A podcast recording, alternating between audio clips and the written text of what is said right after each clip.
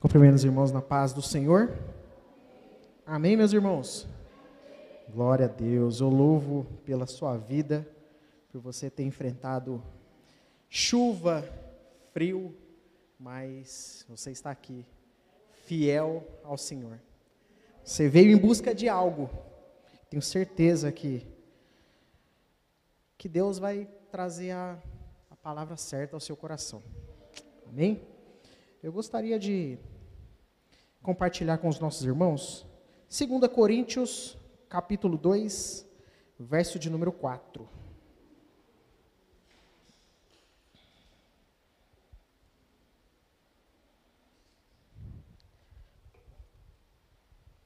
Segunda Coríntios, capítulo 2, verso de número 4.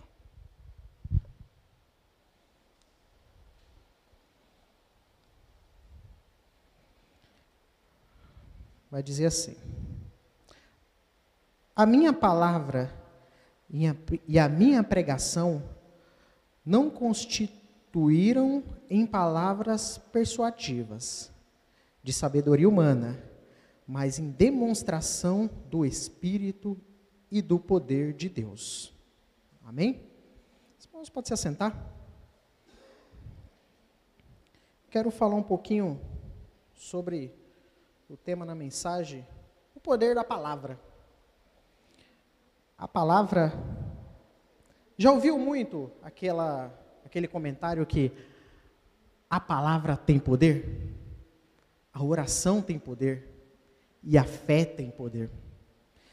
Quero falar um pouquinho sobre o apóstolo Paulo, que em um certo momento da sua vida, ele fundou a igreja assim de a igreja de Corinto, e essa foi uma igreja que todos sabem que foi uma igreja que deu muito trabalho para Paulo.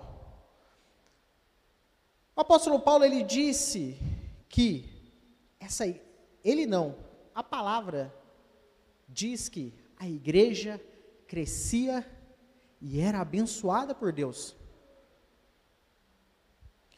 Mas eu quero também deixar bem claro para você que, nossa, Alexandre, mas a igreja de Corinto tinha tantos problemas? Tinha. Mas se você pegar o primeiro capítulo de 1 Coríntios,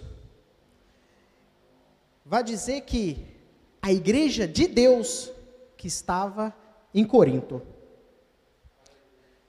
Preciso dizer também quem foi Paulo. Paulo, aqui muitos conhecem a história de Paulo, que Paulo, desde pequeno, ele já fazia proezas, era um menino muito inteligente. Nasceu na cidade de Tarso. A história diz que, da sua idade e do seu tamanho, ele já deixava a muitos para trás, de graça e de sabedoria. Porque, quando Deus o chamou, lá, como Saulo, no caminho de Damasco, mas Deus já tinha um plano de salvação para o apóstolo Paulo. Assim como ele tem um plano de salvação na minha e na sua vida. A Bíblia diz que desde o ventre, Deus já nos conhecia. Mas Paulo teve um encontro diferente. Desde o ventre, Deus já o conhecia, mas mesmo assim, ele cumpria todos os preceitos dos fariseus naquela época. Mas Jesus teve que ter um encontro com ele na estrada, no caminho de Damasco. Você já viu a coisa mais gostosa? Para para pensar agora. Vai lá atrás. Pensa naquele momento que você se converteu. Lembra daquele, lembra daquele dia? Foi numa segunda, numa terça. Outros foi na quarta, que nem eu. Quinta, sexta, sábado, domingo. E assim Deus continua salvando a muitos. Deus ainda tem um plano de salvação a muitos. Quero dizer que Paulo, ele era capacitado ao chamado por Deus. Então, desde o ventre até a meia-idade, Deus vinha preparando, preparando. E assim é comigo e com você. Nós, nós somos um edifício em construção, até hoje ainda. Nós somos um edifício em construção. Nós temos muitos defeitos, muitas qualidades. Mas esses defeitos têm que ser menor do que as qualidades. Quero dizer para você que as suas qualidades têm que ser maiores que os seus defeitos. Tem que ser maiores. Você já começou. tenho certeza que você já percebeu aquelas pessoas chatas. A pessoa só reclama. Tenho certeza que você pensou aí e lembrou de alguém que só reclama da vida, nada tá bom. Leva a vida com Deus de qualquer maneira. Mas eu quero dizer para você que nós somos imitadores de Cristo. Sempre que você for colocar uma roupa, sempre que você for falar algo, eu sempre costumo pensar, às vezes, de uma forma: será que Jesus falaria do jeito que eu falo? Será que Jesus agiria do modo que eu estou agindo? É uma coisa muito importante para nós pensarmos. Quero dizer também que a confiança de Paulo não estava nos homens, não estava na sua habilidade com palavras, mas sempre a sua confiança estava em Deus. Outro ponto interessante, nós precisamos estar sempre atentos à nossa salvação. Sempre atento. Porque pode acontecer a qualquer momento nós nos desviarmos dos, dos caminhos do Senhor e perder essa salvação. Então, a salvação, irmão, é uma Bíblia que se coloca debaixo do braço. Mas a Bíblia colocada debaixo do braço, sem conhecimento, não vale de nada. Sem ler, sem meditar, sem saber quem é Deus. Irmão Alexandre, mas como que eu posso saber quem é Deus? Através da sua palavra. Então, falando um pouco do apóstolo Paulo, o menino que cresceu, perante as leis judaicas daquela época. O menino que da sua idade ele já superava até os maiores. Dentro desse período ele precisou, chegou um tempo que em Tarso ele já tinha aprendido de tudo e com todas as pessoas que estavam ali naquela cidade. E assim ele vai para Jerusalém. Nessa ida de Jerusalém, ele conhece Gamaliel, você já deve ter escutado muito. Paulo esteve aos pés de Gamaliel. Paulo aprendia aos pés de Gamaliel. Tenho certeza que você já escutou e muito essas palavras. Então, quero começar a mensagem dizendo que Paulo tinha uma ótima formação educacional e religiosa. Seu compromisso era sempre com o Evangelho de Cristo. Se você ver a parte B do capítulo 2, ele vai dizer que as suas palavras, a, a minha pregação não consistem em palavras persuativas, mas elas sim são demonstração do Espírito Santo na sua vida. Paulo só tinha toda essa sabedoria por causa do Espírito Santo de Deus. Porque ele sempre estava em contato com a oração, sempre tinha uma vida consagrada a Deus. Fora que o tempo deu a Paulo também muita sabedoria. Como que nós adquirimos sabedoria? Nós adquirimos muitas das vezes através da, da decepção, do sofrimento, Paulo, assim como nós, você já percebeu que nós conseguimos tirar muitas lições através do sofrimento? Muitas lições através das decepções? Conseguimos tirar muitas lições. Também quero falar também que o objetivo de Paulo não era impressionar alguém, impressionar aquele povo. Porque Paulo, ele já estava num período da sua vida que ele não precisava mais, não tinha necessidade de se, de se vangloriar. Antes de conhecer a Jesus, sim, se vangloriava, matava cristão. Mas chegou um momento da vida dele que sabe qual que era o principal compromisso de Paulo? Era simplesmente pregar o evangelho. Dizer que Jesus é bom, Jesus quer te salvar. Olha, Jesus mudou a minha vida. Para uma pessoa natural, para uma pessoa normal, é difícil, difícil de entendimento. Uma pessoa normal, quando você fala de Jesus e ela não tem nenhum tipo de interesse, aliás, eu até falo que encontro com Jesus é um encontro específico. Como que eu encontro com Jesus? Primeiro, depende da minha necessidade. Jesus, se você parar para ver, na vida de Abraão, Abraão pede um filho a Deus. E Deus já tinha prometido um filho. Deus deixa todas as partes humanas de lado até, até poder realizar o milagre. Ou seja, deixa eu explicar para você. Enquanto tudo que poderia ser feito para Sarai engravidar já tinham se acabado, aí entra Deus. Então, o encontro com Deus é um encontro muito particular. Depende do momento da, da vida que eu esteja vivendo. Como você estava vivendo quando você encontrou Jesus?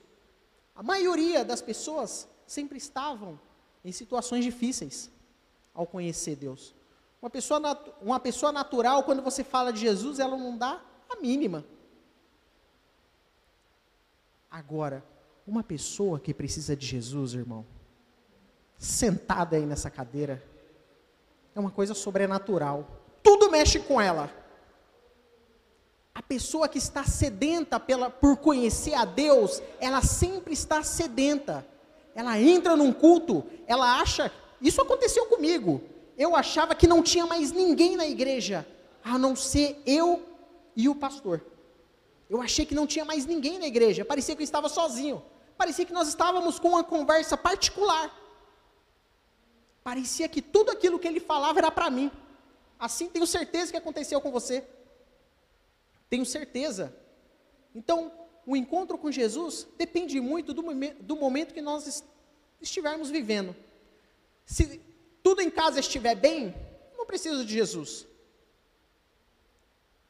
Se tudo no trabalho estiver bem, eu não preciso de Jesus.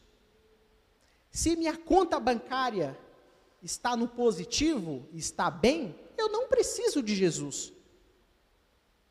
Então, Jesus é simplesmente o momento que eu esteja vivendo. Paulo sabia muito bem lidar com pouco e lidar com muito. Então, diante de toda a sua sabedoria, Paulo não se vangloriava, mas apresentava a mensagem simples e genuína que é o evangelho de Cristo. Agora vamos entrar agora, igreja de Corinto. Igreja de Corinto, durante muitos anos, durante três anos para ser exato para você, foi, uma igreja que crescia em graça e em conhecimento. Foi uma igreja que tinha todos os dons, todos os dons. É uma igreja que cresceu maravilhosamente. Mas sabe qual foi o perigo que ocorreu com eles? E precisamos nos atentar? É no meio da caminhada nós começarmos a desviar o foco. Lá, para você ter uma ideia, é, Paulo recebeu uma carta da família de Chloe.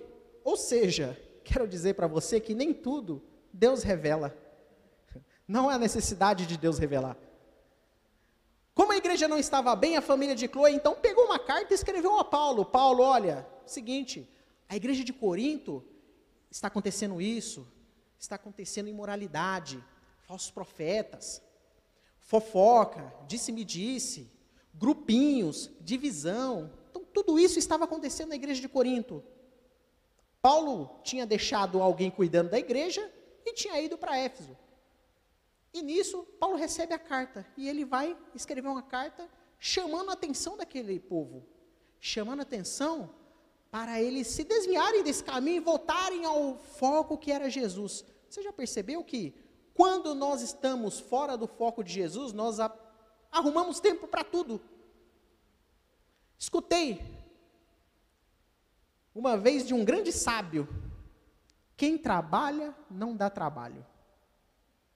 No dia que eu aprendi isso, lá no começo da minha caminhada, fazem sete anos, vai fazer oito anos agora que caminho na fé.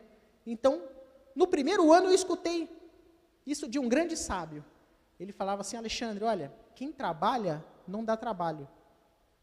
E dentro desses anos, eu vinha percebendo, sabia? A pessoa só dá trabalho quando ela não trabalha. Quando ela está desocupada, ela começa a dar trabalho. Agora, fala para mim, e uma pessoa que está cheia de Deus? Não dá trabalho, irmão. É até gostoso de pastorear, né, pastor? É até gostoso.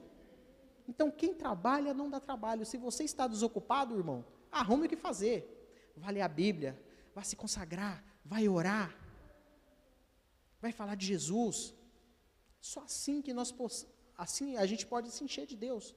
Paulo então estava com os problemas na igreja de Corinto. Olha só. Igreja de Corinto. Se eu falar para você que tinham várias divisões na igreja de Corinto, a igreja de Corinto tinha um grupinho que era de Paulo. Olha, eu só obedeço a Paulo. Na igreja de Corinto tinha outro grupo que era de Pedro. Na igreja de Corinto tinha um grupo que era de Apolo. Apolo também, naquela época, era um pregador muito eloquente. E tinha um grupinho de Jesus. O grupo de Jesus é o pior. O grupo de Jesus é o pior. É aquele que acha que não pode ser pastoreado por homem algum, só por Jesus. Então, o que, que eu quero dizer para você nessa noite? Fique muito atento. Fique muito atento. É uma igreja que nos ensina várias formas, de várias formas. Uma igreja que começou muito bem na fé, uma igreja que tinha todos os dons espirituais. Entre esses dons, sabe que era um dom maravilhoso naquela época? Dom de maravilha. Uma pessoa cega se aproximava através, ela poderia não ter olhos, mas através da oração, ela voltava a enxergar. A pessoa não tinha braço, nascia um braço ali através da oração. Olha só que coisa maravilhosa. Mas Paulo teve que chamar a atenção desse povo. Senhores, prestem atenção. O caminho de Jesus é muito simples. A mensagem da cruz é muito simples. Não se desviem desse caminho. O caminho bom, o caminho de acesso a Jesus. Não se desviem. Preste atenção no foco. Fique sempre no foco. Qual que é o foco? É Jesus. É Jesus. Se ocupe, leia a palavra, cante louvores, se ocupe com a Bíblia, vá ler, vai ocupar a cabeça. Você já viu muito que cabeça vazia é oficina do diabo? É, é sim, claro. Esteja com a mente vazia. Com a mente vazia a gente só vê o que só pensa o que não deve. Então precisamos ter um cuidado muito grande. Tudo isso aconteceu no, no meio da caminhada, irmãos. No meio da caminhada. Então quero trazer um alerta que nós precisamos sempre vigiar e orar. Jesus primeiro fala: vigiai e depois orai. Vigie o seu falar, vigie o seu agir. Vigie. Preste sempre atenção. Paulo chegou a um certo ponto que ele precisou defender o seu apostolado, porque a igreja começou a ter falsos profetas, pessoas que estavam distorcendo a mensagem da cruz. E a mensagem da cruz sempre foi uma mensagem muito simples: arrependei dos seus maus caminhos, arrependei, se arrependei, volte para Jesus. Então Paulo precisou debater com esse pessoal que estavam começando a ensinar de maneira contrária. Pessoas muito sábias, mas às vezes a sabedoria nós temos que ter um cuidado muito grande. Porque nós precisamos crescer em graça e em sabedoria. Precisamos, precisamos ter um cuidado muito grande. Também quero dizer também para você, pessoas que queriam denegrir a imagem de Paulo na igreja. Olha, Paulo não presta. Olha, eu ouvi falar, esse ouvi falar que é terrível, irmãos. Olha, me contaram. Mas você viu? Não. Então, pessoas querendo. Preocupação de Paulo era simplesmente trazer um alimento para o pessoal. Trazer um alimento, trazer um alimento para o povo. E as pessoas, os falsos profetas queriam denegrir assim a imagem de Paulo. Paulo ainda afirma sobre a questão do seu chamado, olha só, né? O chamado de Paulo foi a coisa mais maravilhosa que aconteceu. Paulo vai dizer em 2 Coríntios que Deus o escolheu diretamente do ventre. Mas Paulo ainda foi privilegiado de ter encontrado com o próprio Jesus no meio do caminho de Damasco. Foi privilegiado. E o nosso encontro? Somos também privilegiados. Tivemos esse encontro com Jesus, porque para você estar aí e para você que está na internet, nós precisamos, precis, nós um dia estivemos num encontro com Jesus, um encontro particular, um encontro maravilhoso. Isso que nos faz caminhar cada dia é sabermos que nós temos um Pai, é sabermos que nós somos cuidados, é sabermos que nós temos alguém para quem nós possamos recorrer. O que o mundo muitas das vezes vai fazer algo e bate a cabeça, irmãos, nós temos o Deus Altíssimo. Essa bandeira que está aqui até hoje é um povo milenar. É um povo que viu proezas de Deus. Através de Abraão, Isaac e Jacó. Você já ouviu falar? Deus Sara era estéreo. Deus abriu o ventre de Sara. Vimos Moisés, Deus abrindo o mar vermelho. Davi, quantas batalhas Deus esteve com Davi? O mesmo Deus que fez por esse povo é o mesmo Deus que nós servimos. Às vezes nós não temos ideia do tamanho do nosso Deus, mas é o mesmo Deus de ontem, de hoje e será eternamente. Mas para isso nós precisamos fazer a nossa parte, caminhar, caminhar com alegria. Tire de lado essas coisas que acabam nos tirando foco. Deixe essas coisas de lado. Precisamos a cada dia estar de olho, atentos à mensagem da cruz. Jesus morreu nunca se esqueça a importância da morte de Jesus. A importância da morte de Jesus foi para que eu e você estivesse aqui, para que nós um dia pudesse ser salvo. Quero dizer também que para o homem natural daquela época, inclusive para os gregos, Paulo ele diz que a mensagem da cruz é vergonha. Para eles eram vergonha e maldição. Isso Paulo chama de loucura da pregação, porque como que eles podem acreditar num homem que foi crucificado? A crucificação naquela época era maldição. Olha, bandido naquela época, ladrão, assassino, todos eram crucificados. Como eles conseguem adorar um Senhor, um homem que morreu na cruz?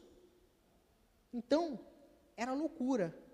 Mas para nós que entendemos o significado de Jesus, nós sabemos a importância da cruz.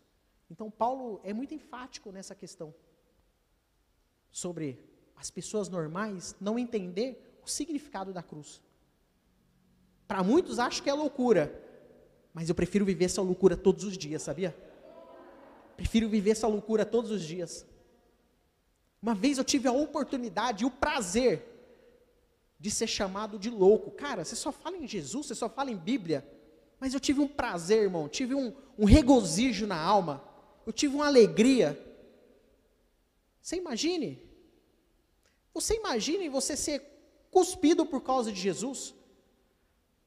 Você imagina, isso é um privilégio. Isso é um privilégio. Você andar na rua e alguém te cuspir porque você é um cristão.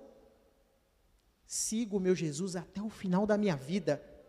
E ele eu não largo. Uma vez eu tive a oportunidade de falar com o pastor. Pastor, nós estávamos um dia no monte, juntamente com a irmã Lúcia, né? Aí ele olhou para mim assim: Nossa, irmão, olha, faz muitos anos que a gente vem aqui. Irmãos, mas foi com grande alegria que eu pude responder para o pastor: Pastor Fernando, olha, daqui eu não posso sair. Eu tenho certeza, eu tenho convicção de que se eu me desviar deste caminho, a morte é certa. Então, irmão, siga este caminho. Não deixe as pequenas coisas. Ai, sentou no meu lugar de todos os dias. Não deixe essas coisinhas minar. Porque Deus nos chamou para sermos diferentes. Uma vez eu tive um sonho eu estava, sonhei que eu estava aqui na igreja, estava aqui, ó, em pé. E nisso, tive uma conversa com Deus, e Deus me mostrando assim: olha, você está vendo? Sentadas no mesmo lugar? Não é isso que eu quero para você. Eu não quero você sentado no mesmo lugar. Você até pode, mas eu quero você diferente. Eu não posso passar 10, 20, 30 anos sentado nesse banco, mas da mesma maneira. A gente não pode pensar dessa maneira. No meio da caminhada, as coisas não podem nos irritar. Um comentário de alguém, alguém sentar no seu lugar, alguém não te dá a paz do Senhor. Essas coisas não podem nos tirar do foco. Então a igreja de Corinto acredito que foi um momento que eles passaram que estavam já concordando com essas coisas. E nós não podemos concordar com isso. Se a pessoa passou ali e não te deu a paz do Senhor, vai lá, cumprimenta. Esses dias atrás eu estava abastecendo meu carro e tem um rapaz que a gente conversa bastante sobre Jesus. Nesse conversar de Jesus, sabe o que, que ele me disse, irmão? Uma coisa que chegou a me doer no coração. Olha, ah, Alexandre, eu estou parando de ir na igreja, Alexandre. Mas por que, irmão? Ah, porque lá, ah, os irmãos é assim. Ah, fulano de tal não fala comigo. Eu também não falo com fulano de tal. E devido à liberdade que a gente tem de conversar, eu falei assim para ele, meu irmão, rapaz, então posso dizer uma coisa para você? Você está perdendo o seu tempo de estar na presença do Senhor. Jesus, a todo momento, em seu ministério, ele nos ensina a ser humildes, ele nos ensina a perdoar. Como que eu posso servir a Jesus se eu não consigo entender esses preceitos básicos de Jesus? Perdoar o próximo. Como que eu posso? Até tenho essa, tive essa liberdade de conversar com ele. Irmão, então você está perdendo seu tempo, irmão, porque a Bíblia nos ensina totalmente ao contrário do que você está fazendo. Se tem pessoas que você tem problema de relacionamento, volte lá, acerte. Porque eu tenho certeza que isso vai fazer você deslanchar na caminhada cristã. Tenho certeza. E depois de algum tempo, fui abastecer de novo. Esse rapaz, Alexandre, não é que você tem razão mesmo? Não, não tem razão, não, cara. A razão foi de Jesus Cristo. Jesus sempre pregou isso. Eu não tenho razão nenhuma. Você leu lá? Li. Então, meu irmão, como que eu posso? Irmãos, o céu será o lugar mais chato que existe. Se nós temos problemas de relacionamento entre pessoas aqui, você imagine no céu. A igreja ela sempre tem que estar unida. Torre de Babel. Por que, que aquele grande empreendimento, por um certo momento, Deus viu e viu que ia dando certo? Por quê? Por causa da união. A união, a igreja, ela sempre tem que estar unida no mesmo propósito. A, igre... a... a Torre de Babel, ela estava. Por que, que cresceu? Porque chegou um momento que deu certo. Porque ela estava unida no mesmo propósito. E eles unidos no mesmo propósito, por que, que Deus interviu? Porque Deus viu que eles estavam chegando longe. Atos dos Apóstolos, como que estava a igreja antes do batismo do Espírito Santo? Unidas, em oração. Isso que nós precisamos a cada dia, estar unidos. Unidos em um propósito. Se o propósito do mal, com a união, ela vai para frente, você imagine os nossos propósitos juntamente com Deus? Meu irmão, a gente deslancha na fé. A gente deslancha. Então nós precisamos deixar essas coisinhas de lado. Nós precisamos entender a cada dia o chamado do Senhor em nossas vidas. Nós precisamos parar de cuidar da vida dos outros. Nós precisamos de um gato. Gato tem sete vidas. Então, se nós estamos com tempo disponível, arrume um gato para você. Cuide das sete vidas do gato. Você já ouviu falar muito que o gato tem sete vidas? Então, vai, compra um gatinho. Vai cuidar. Sai fora dessas picuinhas, irmãos. Viver uma vida com Jesus é tão extraordinário, é tão maravilhoso. Falo por experiência própria. Falo por experiência própria. Muitas das vezes eu é, é, eu levo muito em consideração. A minha esposa ela fala que eu tenho um sono muito pesado. Ela fala, viu? Você tem um sono muito pesado, você não tem preocupação. E às vezes eu estou preocupado, eu não consigo dormir. Eu, minha querida, é porque eu tenho Jesus cuidando dos meus interesses. Sabe quais que são? Qual, qual que é a minha obrigação? É cuidar dos interesses de Deus. Essa é a minha obrigação e o meu compromisso que eu tenho com Ele. Alguns anos atrás, nós tivemos uma conversa franca, eu e Deus.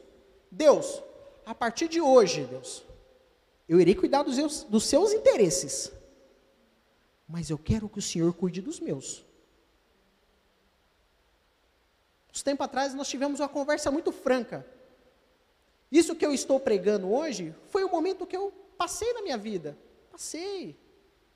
Sabe? Coisinhas que vai nos tirando de um foco. As coisinhas começam a nos incomodar.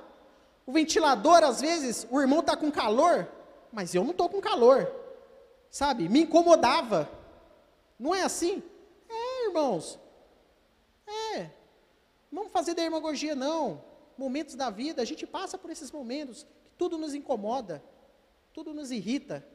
Ai, a voz de. Ai, nossa, eu não vejo. Ai, aquela pessoa que entrou ali. Ai, tomara que ela passe lotado e não me veja. Imagina, meu irmão. Imagina, o céu será o lugar mais chato da eternidade. Outra coisa que nós precisamos, Deus nos, não nos chamou para sermos juízes, sabia? Mateus capítulo 7, verso 1. Não julgueis, irmãos, porque um dia você pode ser julgado. Sabe? Correção, deixa para o pastor. Deixa o pastor Fernando se entenda. Deixa o pastor Fernando vai lá e conversa. Sabe? Porque um dia você pode dar, como se diz, aquela mancada. E quando as pessoas te apontarem? Como que fica? Deus nos chamou para apacentar ovelhas. Nós precisamos aprender a cuidar de pessoas. Falando de tal, como é que tá? Tá tudo bem? Fulano de tal, como que tá? Não vi você no culto. Uma coisa corriqueira aqui que o nosso pastor Fernando faz aqui, que é mandar mensagem para as pessoas. É aquela pessoa também que não falta de vez em quando, aquela pessoa que você conversa bastante. Poxa, faltou, pessoa não veio, procura saber o que aconteceu. Procura saber. Outra coisa que Deus nos chamou para seguir a Ele.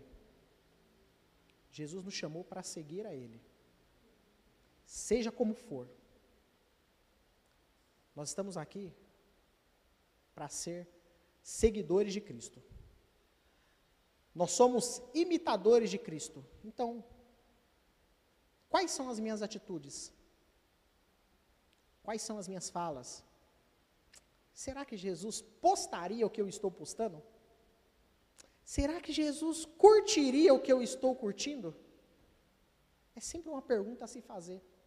Precisamos sempre ser seguidores de Jesus. E quero sempre lembrar você que você, por ser cristão, você também é uma pessoa pública. As pessoas estão te observando. Então nós precisamos estar sempre ligados. Sempre ligados, sempre prestando atenção. Será que Jesus faria? Então, Jesus, ele não nos chamou para discutirmos religião.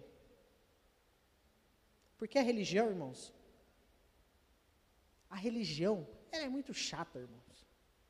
A religião é muito chata. A religião é muito cheia de preceitos. A religião envolve muita discussão. Sabe o que, é que nós precisamos fazer? É seguir a Jesus. E seguir a Jesus é se preocupar com pessoas. Seguir Jesus é apacentar.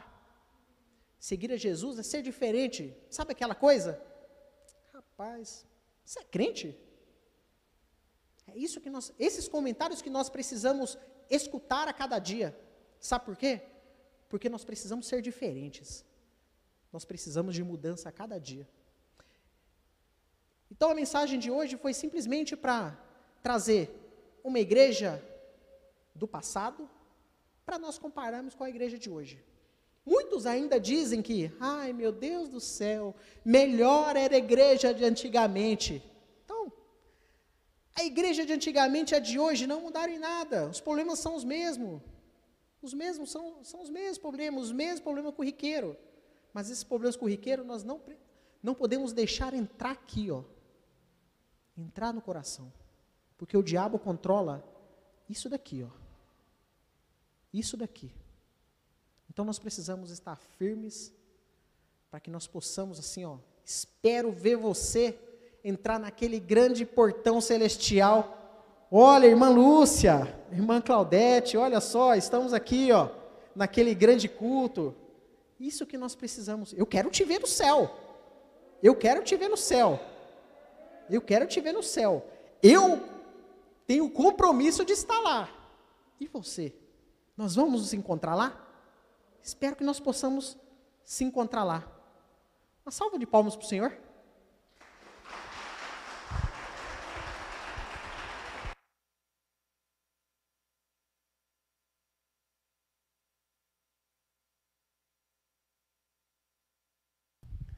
Amém, irmãos? Glória a Deus. É muito linda essa, essa carta de Paulo. Ele revela coisas peculiar do pregador do Evangelho. O apóstolo Paulo ele declara com convicção, em cima dessas palavras que foram ministradas, resolvendo certos assuntos dentro da casa de Deus. O apóstolo Paulo ele começa dizendo assim: irmãos, quando eu estive aí junto com vocês, eu não fui apenas sublime nas palavras, mas quando eu estive com vocês, o Espírito Santo deu demonstração de que estava nas minhas pregações. Aleluia. Aí o apóstolo Paulo ele começou a discorrer sobre a sabedoria que estava sobre ele, que era acima da sabedoria humana. Sobressaía a sabedoria humana, era aquela sabedoria do Espírito, e que testificava acerca do sacrifício de Cristo. O ministério do Espírito é esclarecer o sacrifício de Cristo, de forma que dentro de cada ouvinte da mensagem do Evangelho de Cristo, das boas novas de salvação, tivesse esta palavra no verso 9, mas está escrito: as coisas que o olho não viu, e o ouvido não ouviu, e não subiram ao coração do homem, são as que Deus preparou para os que o amam. Aleluia! Eita glória! Maravilha! O apóstolo Paulo estava dizendo assim, irmãos, na demonstração do Espírito Santo que estava na virtude sobre minha vida, dentro do coração de vocês ficou uma revelação do céu. Aleluia! Eita glória! uma revelação do céu. E essa é a expectativa de todo pregador, de que a revelação do céu seja manifesto sobre os ouvintes da palavra do Evangelho de nosso Senhor e Salvador Jesus Cristo. Que o Espírito de Deus encranhe, como dizia a nossa avó, está tudo encranhado as coisas assim, então que o Espírito de Deus encranhe no seu coração e na sua alma as virtudes da eternidade. Aleluia! Eita glória! É muito bom, irmãos, é muito bom ter a esperança do Cristo, porque esta é a demonstração do poder do Espírito Santo. É fazer com que cada alma entenda a respeito do ministério de Cristo para a salvação de todo homem. Jesus ele veio para que nós fôssemos salvos. E através da nossa salvação, aí tem a libertação, tem a cura, tem os milagres, tem a intervenção sobrenatural de Deus. Aleluia. Eu não sei qual é o momento da sua vida, mas se você já creu para a salvação, você já recebeu a libertação do medo, do pecado, você já foi transformado pelo Espírito. O milagre que Deus vai fazer na sua vida é muito menor do que o que Ele já fez o que Deus já fez na sua vida é muito infinitamente maior do que aquilo que Ele vai fazer na sua vida. Amém? Esta é a ministração dessa noite.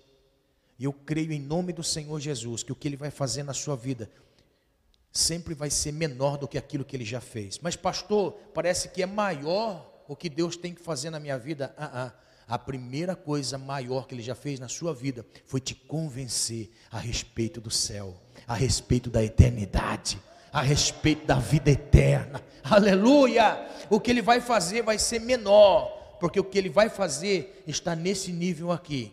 Você já percebeu que tudo aquilo que nós precisamos em Deus, depois da nossa salvação, só diz respeito aqui? Você já percebeu? Você já percebeu que tudo aquilo que nós ansiamos e necessitamos, muitas vezes, é só nesse nível aqui? Aleluia. Por isso que eu digo que o que ele vai fazer na sua vida vai ser menor do que aquilo que ele já fez na sua vida. Pastor, eu ainda não sou salvo. Eu não sinto a salvação. Então Deus quer primeiro colocar em você convicção da sua salvação. Aleluia. E depois a convicção da salvação, vem a convicção da manifestação de Deus através das nossas necessidades. Amém? Que este Espírito Santo, do qual Paulo disse que ele veio ministrar, e todo pregador do Evangelho ministra a revelação do sacrifício de Jesus pelo poder do Espírito Santo. E ele revela coisas profundas. Amém? Você crê nisso? Crê mesmo? Se coloque de pé, então nós vamos orar nesse momento. Daqui a pouco nós vamos ofertar ao Senhor. eu quero, junto com você, vamos, vamos adorar o Senhor, depois nós vamos ofertar, amém? Vamos adorar a Deus com a nossa oferta. Você que tem a sua oferta para fazer ao Senhor, seu dízimo para devolver ao Senhor, faça nesse momento, nesse momento onde nós vamos estar orando, adorando a Deus e orando. Você que sente em abençoar esse ministério, que proclama o reino dos céus, você sentir de Deus em abençoar, está aí o número da nossa conta. Que Deus te abençoe e traga bênçãos sem medida sobre a sua vida. Em nome do Senhor Jesus. E que os testemunhos daquilo que Deus vai fazer na sua vida, através da sua singeleza de coração e de um coração voluntário, que Deus prospere a cada dia a sua vida e o testemunho será de bênção sobre a sua casa, sobre a sua família. Amém? Você que trouxe a sua oferta, segure nas mãos, Senhor. Nós queremos te adorar, Senhor. Adorar ao Senhor com o nosso cântico, com o nosso louvor, mas também com a nossa oferta. Senhor, em nome de Jesus, Pai, num coração generoso, num coração disposto, Senhor, a te adorar, o Senhor não rejeita. Por isso suplicamos ao Senhor que venha, Senhor, com abundância sobre a vida desta pessoa. Que com alegria, Senhor, oferte dizima na tua casa, que haja prosperidade em seu lar, em sua casa, na obra das suas mãos. Senhor, em nome de Jesus, nós ministramos sobre a vida desta pessoa a bênção do Senhor e que o teu nome, Senhor, seja glorificado em nome de Jesus. Em nome de Jesus.